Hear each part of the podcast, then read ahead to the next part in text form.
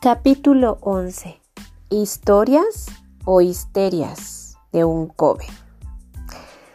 Ya por ahí de este año 2009-2010 que empezaba yo de alguna manera fuertemente a relacionarme con más gente a través de los congresos, a través de las capacitaciones, que de entrada pues debo decir que desde un principio eh, pues la diosa fue fue muy generosa conmigo porque realmente siempre tuve el privilegio de que mi trabajo gustara a la gente y llegaban muchas personas, realmente comenzaba a, a, atraer bastantes personas con el interés de querer aprender algo, de querer saber, de querer capacitarse, etcétera, etcétera. Pero en esta etapa sucedió que bueno, pues creo que yo ya estaba lista también para empezarme a enfrentar a las situaciones tan profundas de la psique, del inconsciente y de eh, pues cosas tan profundas que de alguna manera pues eh, eh, vaya yo iba aprendiendo también de, de todos estos, estos eventos que, que, iban ocurriendo con las personas y que también pues de alguna manera se mostraron como sobrenaturales. En este capítulo quiero contarte un poco de una que otra historia de las más relevantes probablemente en las cuales me vi involucrada en situaciones donde una situación sobrenatural o una situación eh, de la psique fuertemente se manifestaba para mostrarme algo. La primera historia que recuerdo es la de el incubo. Alrededor de estos eventos masivos que yo iba haciendo y con los que me iba relacionando con más gente, conocí a una persona que decía ser terapeuta energética de una técnica llamada aura dorada. Y que bueno eh, pues hacía ciertos trabajos de, de sanación a las personas. Y sucedió que me dijo que si ahí en mi espacio podía dar algunas sesiones, ya que ella venía de fuera, de, de Orizaba, y estuvimos ahí alrededor de unas 10, 15 personas. Obviamente yo estaba al pendiente de lo que estaba sucediendo, de las terapias y todas estas cosas. Y el lugar de donde esta persona estaba haciendo las terapias lo dividía una cortina de donde estaba, pues dijéramos, la sala de espera, ¿no? Donde estaban ahí como las 10, 15 personas.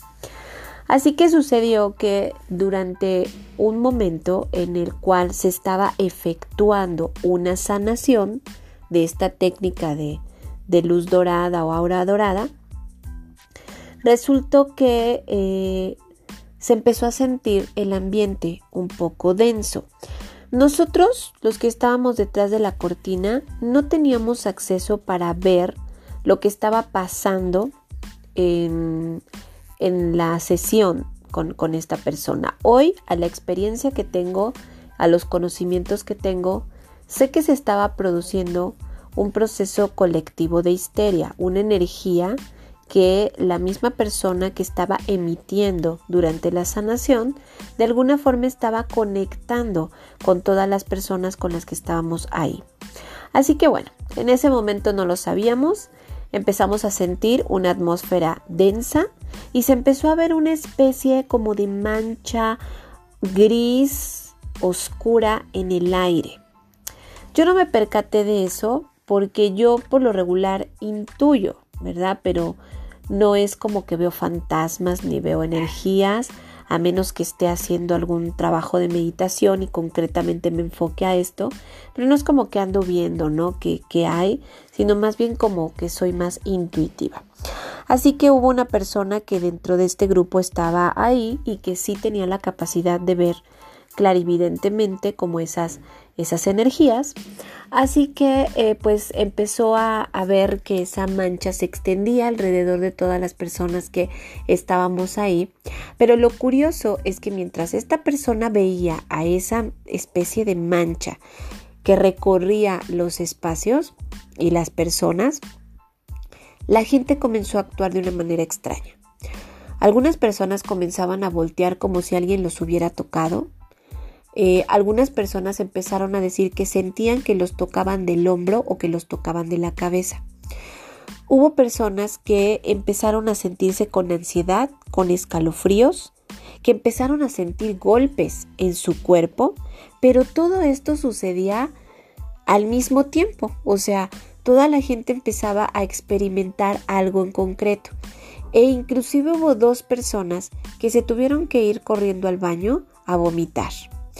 ¿Qué era lo que estaba pasando? ¿Qué era lo que de alguna manera eh, estaba sucediendo con esta manifestación de energía, ¿no? Bueno, pues resulta que cuando hablamos con la sanadora y le dijimos lo que estaba pasando del otro lado de la cortina mientras ella estaba dando su sanación, nos empezó a decir que la persona a la que estaba sanando supuestamente traía en su campo áurico pegado un incubo. Para las personas que a lo mejor no saben qué es un incubo, normalmente un incubo se le denomina un demonio masculino que pues viene una de esta creencia desde la Edad Media, que se supone que se posa encima de, de la víctima, en este caso mujer, era una mujer a la que estaban sanando, y comenzaba a tener relaciones sexuales con esas mujeres, viviendo una especie de violación energética o algo así. Y que bueno, pues la persona a la que estaban tratando justamente traía un caso de este tipo. Según lo que la terapeuta nos informaba, durante el momento en el cual la persona se liberó de esa energía, esa energía comenzó a atacar energéticamente a otras personas, que entonces fue lo que empezamos a ver que ocurría. Así que sucedió que eh, dependiendo de la vibración, dependiendo de la magnitud también eh, eh, en la que esta energía conectaba con la gente, era la forma en cómo los atacaba. Curiosamente, una de las personas que se vio más afectada y que fue de las que salieron a, vomitar era una persona que se dedicaba un tanto a temas sexuales, ¿no? Eh, eh, de, de trabajo y de cosas así. Entonces fue muy chistoso que esa persona inclusive fuera como que la más afectada de este tipo de energía. Todo esto pues la explicación vino después y eso fue una situación que en su momento para mí fue increíble. Lo más maravilloso de esta situación es que solamente fuimos dos personas las cuales no, no tuvimos un ataque de esta energía. En ese momento, la verdad, yo me sentí muy bendecida porque la diosa me estaba demostrando cuán protegida me tenía, aún en este proceso de, de servicio y de experimentación que yo estaba viviendo y que no era nada fácil realmente vivirlo, pues resulta que yo no tuve ningún síntoma, a mí esa energía no se me acercó y lo mismo sucedió con otra persona, con otra señora, una señora mayor, a la que tampoco tuvo ningún síntoma ni tuvo ninguna experiencia. Así que esa fue como que la, la primera eh, situación que yo recuerdo fuertemente, donde vivimos una experiencia sobrenatural, donde supimos, en este caso, cómo solucionarlo, porque se tuvo que hacer una limpieza profunda tanto del espacio como de las personas que estábamos ahí y obviamente nos dimos cuenta que la terapeuta que se supone que era profesional y que se había tomado sus supercursos pues realmente no estaba capacitada para lidiar con energías tan profundas que la gente puede tener y que te pueden dar esta clase de sorpresas.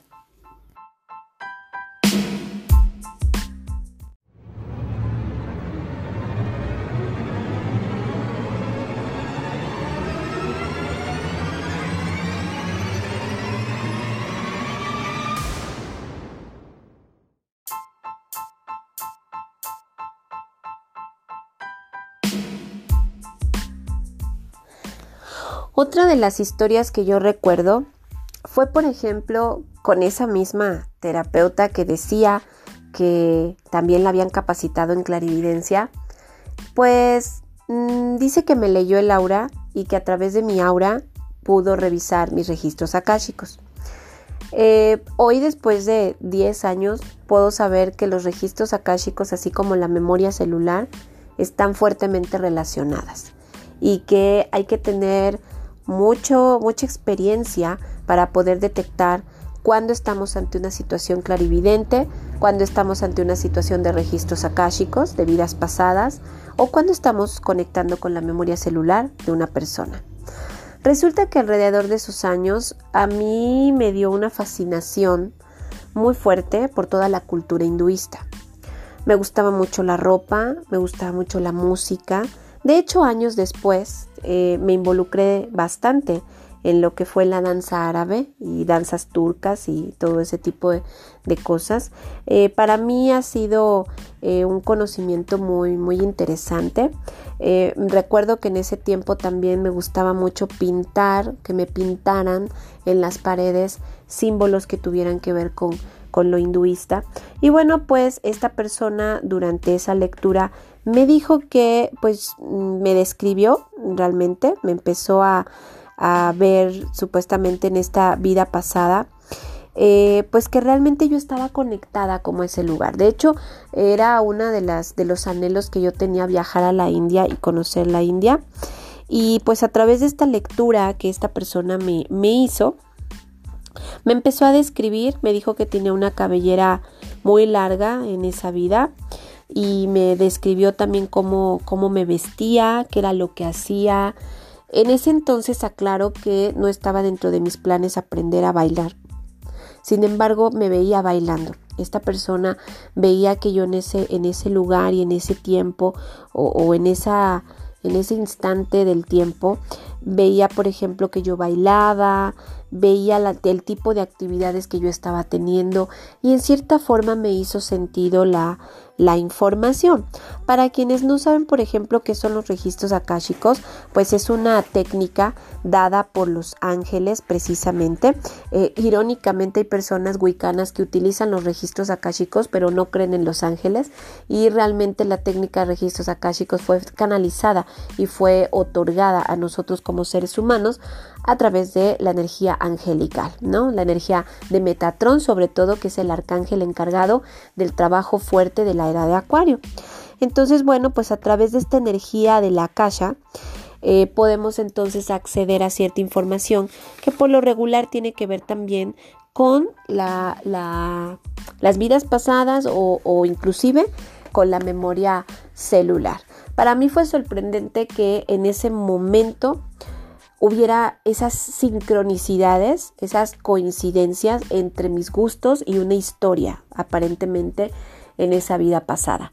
Sin embargo, para mí lo más sorprendente de esta historia es que hoy, 10 años después, que me he conectado a mi linaje druídico, justamente parte de las cosas que me transmiten mis maestros tiene que ver que mi, linaje celta, del cual eh, he rastreado a través del ADN, pues tuvo una cierta eh, importancia, una cierta participación o presencia también en estos territorios de la India.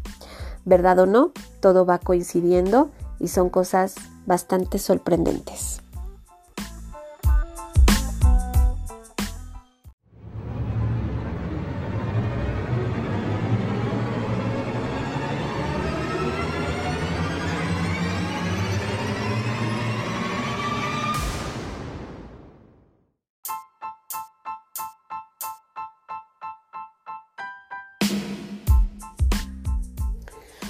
El caso de Javier Branch, así es como lo, lo he titulado, es un caso extenso, es un caso largo, pero es algo que también en su momento nos movió, pues a mí me impactó también bastante, sobre todo por cómo se dieron las cosas, de cómo nosotros llegamos a el lugar en donde se supone que esta persona estaba operando desde un supuesto linaje céltico que la verdad me, suena bastante más como a, a, lo mismo que hay en todos lados, ¿no? Mucho, mucha este, fantasía y muchas cosas que realmente no, no pueden demostrar.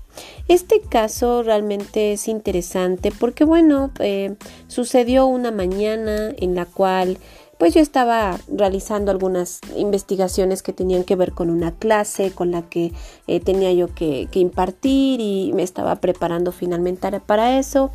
Y por casualidad eh, fui a parar a una página web de una persona que curiosamente estaba dentro del estado de Veracruz, que es la zona de Coatepec, y que al parecer, eh, bueno, pues era un, una especie de coven o de cofradía eh, y que pues estaba siendo fundada por un personaje que se hacía llamar Javier Branch. Por azares del destino que finalmente estábamos comentándolo otra persona y yo, Em, sucedió que la persona que justamente es, la persona que en su momento pues tenía mucha clarividencia y tenía muchísima falta, muchísima facilidad para poder hacer canalizaciones y con un gran talento realmente porque todo lo que hasta en su momento veía o decía eran cosas que realmente se podían corroborar. Eh, bueno, pues esta persona de repente comenzó a canalizar, eh, y así de la nada me dijo que ese muchacho estaba muerto y yo le dije, pero ¿cómo no? O sea, eh, se me hizo raro, pues la página parecía bastante activa, bastante vigente, no había nada eh, raro a excepción de, de las súper malas redacciones y faltas de ortografía que tenía la página, pero no había nada así como extraordinario. Y bueno, pues me, dio mucha curiosidad y, empecé a buscar, traté de encontrar una noticia y resulta que efectivamente en su momento había un periódico que se llama Veracruz Oye y que había relatado que justamente eh, alrededor de esos días, o sea, tenía... Eso fue una de las cosas más chistosas. Cuando yo llegué a esa página tenía unos días que esta persona había muerto lo cual eh, pues a esta persona con la cual yo platicaba del caso eh, le hacía pensar que esta este, este espíritu que ya se había desencarnado estaba tratando de hacer contacto con nosotros y estaba tratando de emitir un mensaje a través de nosotros. Eh, busqué la noticia, resultó que pues sí, era un muchacho de Coatepec que iba acompañado de una mujer 10 años mayor que él, con un grupo de jóvenes y en la noticia decían que venían de La Mancha, un lugar donde hay mar y eh, de inmediatamente la canalización que, que esta persona, esta compañera tuvo, eh, pues dijo que al parecer ella vio que venían de un ritual y que eso era de lo primero que se mostraba en el momento que ella estaba canalizando y eh, de alguna forma pues trataba como de conectar con el mensaje que este chavo eh, nos quería decir. Al parecer, em, este coven, esta cofradía estaba conformada por este tal Javier Branch y también estaba conformado por una supuesta sacerdotisa de nombre Tara de Winifred, así era como se hacía llamar.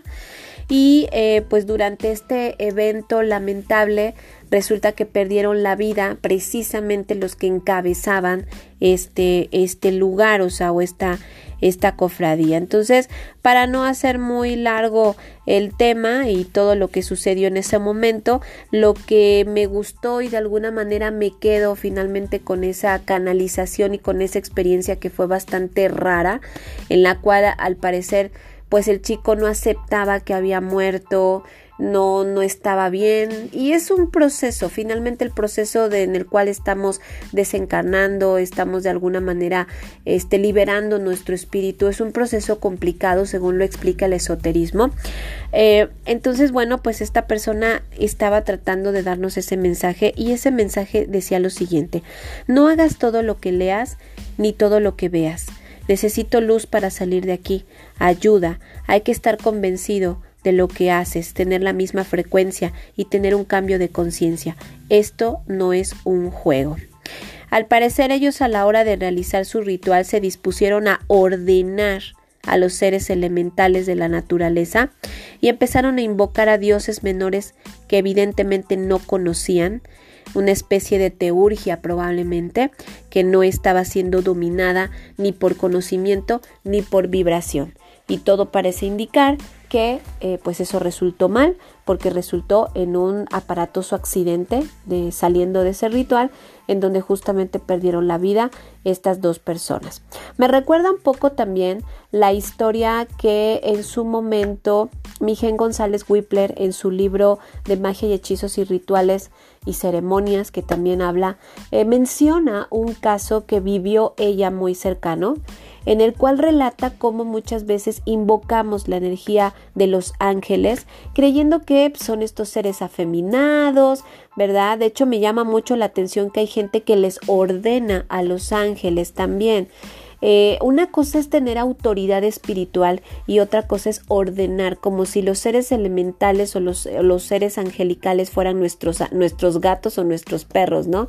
Creo que a veces hay tanta ignorancia en el tema de la espiritualidad que inevitablemente se caen en errores que pueden terminar muy mal. Ella relata ahí en su libro eh, precisamente una experiencia que ella vivió al estar invocando la energía del arcángel Rafael, en donde tuvo la fortuna o la desventura de que esta energía se manifestara y eso le propició una, un desgaste, pero además una energía tan tremenda en su cuerpo que según lo que relata pues duró varios días en los hospitales, en el hospital, tratando de recuperarse después de este tipo de invocación.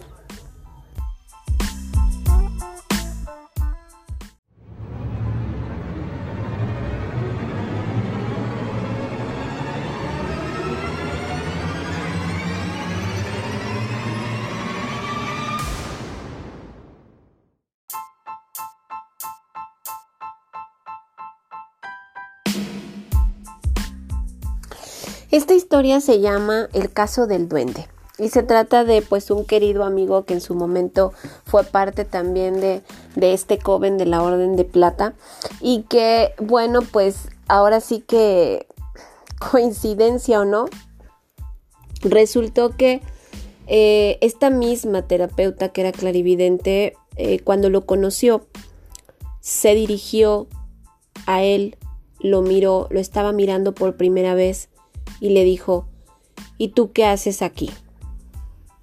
Y obviamente, pues, mi amigo eh, se sacó de onda, se incomodó y dijo, no sé, no sé a qué te refieres. Y ella dijo, tú estás usurpando ese cuerpo porque tú en realidad eres un duende. Obviamente ya te imaginarás la cara tanto mía como de todas las personas que estábamos ahí. Y pues nos pusimos a investigar. Según lo que esta clarividente había visto es que eh, esta persona cuando nació había muerto. Justamente en el momento que, que nació, al parecer el bebé falleció, pero que por alguna razón que ella no lograba ver, un elemental duende había ingresado al cuerpo del niño y le había dado vida y había, le había dado finalmente la, la vida, ¿no? Todos esos años hasta ese momento.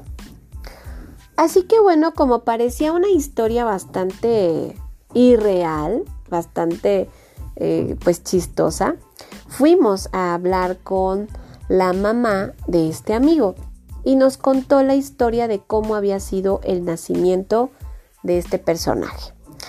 Resulta que ella nos contó que eh, justamente eh, cuando ella iba a trabajar y regresaba a su casa, ella tenía que atravesar una especie de monte, ¿verdad?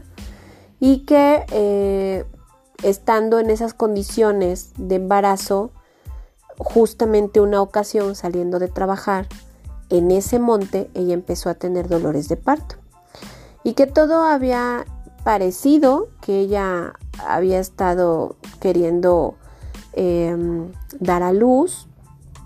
Algo sucedió en donde ella se asustó mucho, donde efectivamente al parecer ella pensaba que su hijo no respondía, que, que parecía que no, no tenía vida y que ella pues empezó a hacer oración, empezó a pedir a Dios y que pues al parecer todo se restableció, o sea, el niño empezó a respirar, obviamente se trasladaron como pudo al hospital y, bueno, en realidad fue una historia que, que nos impactó bastante porque tenía ciertas coincidencias con lo que la clarividente en su momento había dicho al respecto de este duende. Todo parece indicar que en ese momento, en esa en ese parto tan complicado, al parecer, pues sí eh, podía haber sido que un espíritu de la naturaleza ingresara en el cuerpo de, del bebé y que estuviera dado vida. Es muy curioso porque inclusive él físicamente es una persona muy enigmática, es una persona que hasta en su fisonomía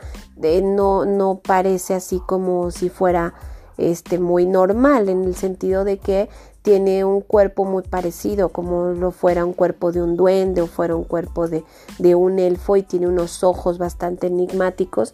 Entonces siempre nos quedó mucho como estas dos historias eh, podían estar tan relacionadas y tan, tan coincididas. Y además cabe mencionar que cuando la primera vez que yo conocí a este chavo eh, y se acercó a mí, lo primero que me dijo fue, quiero aprender a manejar la energía elemental. Coincidencia o no, esa fue otra historia de ese joven.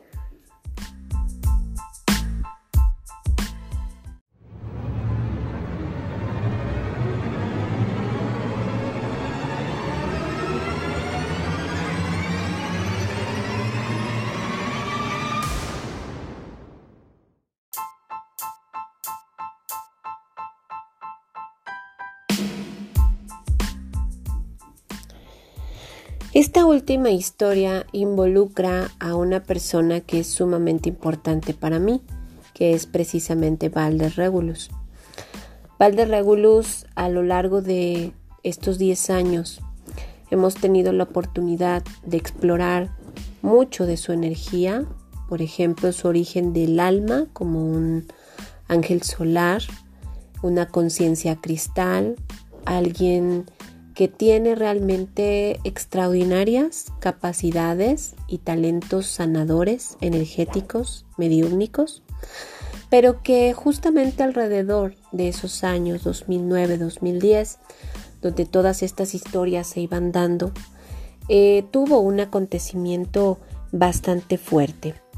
Resulta que a pesar de toda la luz y todas las capacidades eh, sanadoras que evidentemente ya mostraba en ese tiempo y que hoy sigue mostrando cada vez con más fuerza, eh, detectaron eh, dentro de la misma comunidad, dentro de las mismas personas que estábamos involucradas eh, precisamente en la, en la sanación, veíamos que pues había una energía rara, una energía bueno, le llamaron como de una especie de, de bruja o de hechicera, una energía de antaño que hoy a lo mejor podríamos hablar de un antepasado, podríamos hablar de una vida pasada, qué sé yo. En su momento simplemente se detectó como una energía eh, nociva que estaba de alguna forma acechando la energía y la vida, en este caso,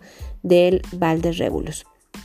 Así que, eh, bueno, ahí surgieron algunas historias, algunas canalizaciones, se hablaba de una vida pasada, eh, se, hablaba, se hablaba inclusive de un karma, de algunos contratos con entidades negativas que podían venir inclusive de vidas pasadas también, y se vivió algo como si se tratara de una especie de exorcismo, ¿no?